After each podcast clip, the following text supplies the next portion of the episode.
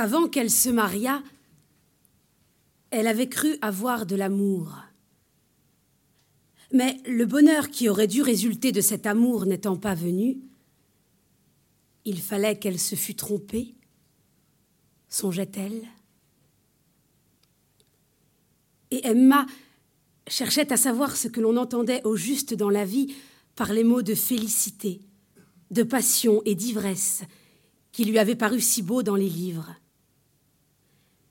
Elle avait lu Paul et Virginie et elle avait rêvé la maisonnette de bambou, le nègre Domingo, le chien fidèle, mais surtout l'amitié douce de quelques bons petits frères qui va chercher pour vous des fruits rouges dans des grands arbres plus hauts que des clochers, ou qui court pieds nus sur le sable vous apportant un nid d'oiseaux. Lorsqu'elle eut treize ans, son père l'amena lui-même à la ville pour la mettre au couvent.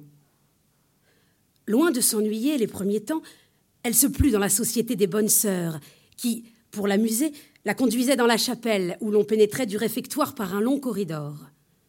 Elle jouait fort peu durant les récréations, comprenait bien le catéchisme, et c'est elle qui répondait toujours à monsieur le vicaire dans les questions difficiles. Vivant donc sans jamais sortir de la tiède atmosphère des classes, et parmi ces femmes au teint blanc portant des chapelets à croix de cuivre, elle s'assoupit, doucement, à la langueur mystique qui s'exhale des parfums de l'autel, de la fraîcheur des bénitiers et du rayonnement des cierges. Au lieu de suivre la messe, elle regardait dans son livre les vignettes pieuses bordées d'azur, et elle aimait la brebis malade, le Sacré-Cœur percé de flèches aiguës, ou le pauvre Jésus qui tombe en marchant sur sa croix. Elle essaya, par mortification, de rester tout un jour sans manger. Elle cherchait dans sa tête quelques vœux à accomplir. Quand elle allait à confesse, elle inventait de petits péchés, afin de rester là plus longtemps, à genoux dans l'ombre, les mains jointes, le visage à la grille sous le chuchotement d'un prêtre. Les comparaisons de fiancés, d'époux, d'amants célestes et de mariage éternel qui reviennent dans les sermons lui soulevaient au fond de l'âme des douceurs inattendues. Le soir, avant la prière, on faisait dans l'étude une lecture religieuse. C'était, pendant la semaine, quelques résumés d'histoire sainte ou les conférences de l'abbé Fressinou, et le dimanche, des paysages du génie du christianisme par récréation. Comme elle écouta les premières fois la lamentation sonore des mélancoliques romantiques se répétant à tous les échos de la terre et de l'éternité. Si son enfance se fût écoulée dans l'arrière-boutique d'un quartier marchand, elle se serait peut-être ouverte alors aux envahissements lyriques de la nature, qui d'ordinaire ne nous arrivent que par la traduction des écrivains.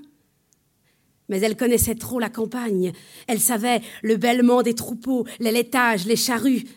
Habituée aux aspects calmes, elle se tournait au contraire vers les accidentés. Elle n'aimait la mer qu'à cause de ses tempêtes, et la verdure seulement lorsqu'elle était clairsemée parmi les ruines. Il fallait qu'elle pût retirer des choses une sorte de profit personnel, et elle rejetait comme inutile tout ce qui ne contribuait pas à la consommation immédiate de son cœur, étant de tempérament plus sentimental qu'artiste, cherchant des émotions et non des paysages. Il y avait au couvent une vieille fille qui venait tous les mois pendant huit jours travailler à la lingerie. Elle mangeait au réfectoire à la table des bonnes sœurs et faisait avec elles, après le repas, un petit bout de Cosette avant de remonter à son ouvrage. Souvent, les pensionnaires s'échappaient de l'étude pour l'aller voir. Elle savait par cœur des chansons galantes du siècle passé qu'elle chantait à demi-voix tout en poussant son aiguille. Elle contait des histoires, vous apprenait des nouvelles, faisait en ville vos commissions et prêtait aux grandes, en cachette, quelques romans qu'elle avait toujours dans les poches de son tablier. Ce n'était qu'amour, amant, amante, dames persécutées s'évanouissant dans des pavillons solitaires, postillons qu'on tue à tous les relais, chevaux qu'on crève à toutes les pages, forêts sombres, troubles du cœur, serments, sanglots, larmes ébaissées, naselles au clair de lune, rossignols dans les bosquets, messieurs braves comme des lions, doux comme des agneaux, vertueux comme on ne l'est pas, toujours bien mis et qui pleurent comme des urnes. Pendant six mois, à quinze ans, Emma se graissa donc les mains à cette poussière des vieux cabinets de lecture. Avec Walter Scott, plus tard, elle s'est pris de choses historiques, rêva bahut, salle de garde et ménestrel. Elle aurait voulu vivre dans quelques vieux manoirs, comme ces châtelaines au long corsage qui, sous le trèfle des ogives, passaient leurs jours, le coude sur la pierre et le menton dans la main, à regarder venir du fond de la campagne un cavalier à plumes blanches qui galope sur un cheval noir. Elle eut dans ce temps-là le culte de Marie Stuart et des vénérations enthousiastes à l'endroit des femmes illustres ou infortunées, Jeanne d'Arc, Héloïse, Agnès Sorel. Quelques-unes de ses camarades apportaient au couvent l'équipe sec qu'elles avaient reçue en étrenne. Il les fallait cacher, c'était une affaire, on les lisait au dortoir.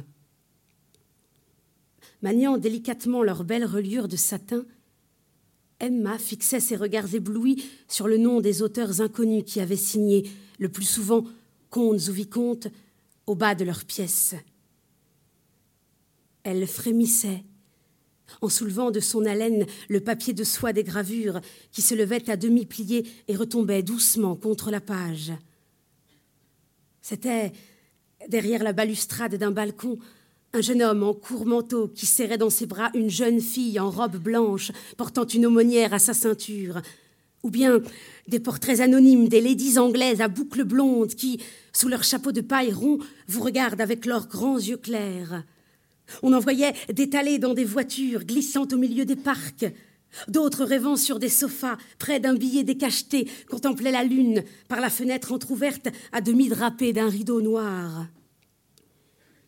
Et vous y étiez aussi, sultans à longue pipe, pâmés sous des tonnelles au bras des bayadères, djaours, sabres turcs, bonnets grecs, et vous surtout, paysages blafards des contrées dithyrambiques, qui souvent nous montraient à la fois des palmiers, des sapins, des tigres à droite, un lion à gauche, le tout encadré d'une forêt vierge bien nettoyée, et avec un grand rayon de soleil perpendiculaire tremblotant dans l'eau, où se détachent en écorchures blanches, sur un fond d'acier gris, de loin en loin, des cygnes qui nagent. Et l'abat-jour du quinquet, accroché dans la muraille au-dessus de la tête d'Emma, éclairait tous ces tableaux du monde qui passaient devant elle les uns après les autres dans le silence du dortoir et au bruit lointain de quelques fiacres attardés qui roulaient encore sur les boulevards. Quand sa mère mourut, elle pleura beaucoup les premiers jours. Elle se fit faire un tableau funèbre avec les cheveux de la défunte et une lettre qu'elle envoya, dans une lettre qu'elle envoyait au Berthaud, tout plein de réflexions tristes sur la vie. Elle demandait qu'on l'ensevelît plus tard dans le même tombeau. Le bonhomme la crut malade et vint la voir. Emma fut intérieurement satisfaite de se sentir arrivée du premier coup à ce rare idéal des existences pâles où ne parviennent jamais les cœurs médiocres. Elle se laissa donc glisser dans les méandres lamartiniens, écouta les harpes sur les lacs, tous les chants de cygnes mourants, toutes les chutes de feuilles, les vierges pures qui montent au ciel et la voix de l'Éternel discourant dans les vallons. Elle s'en ennuya, n'en voulut point convenir, continua par habitude, ensuite par vanité, et fut enfin surprise de se sentir apaisée et sans plus de tristesse au cœur que de rides sur son front.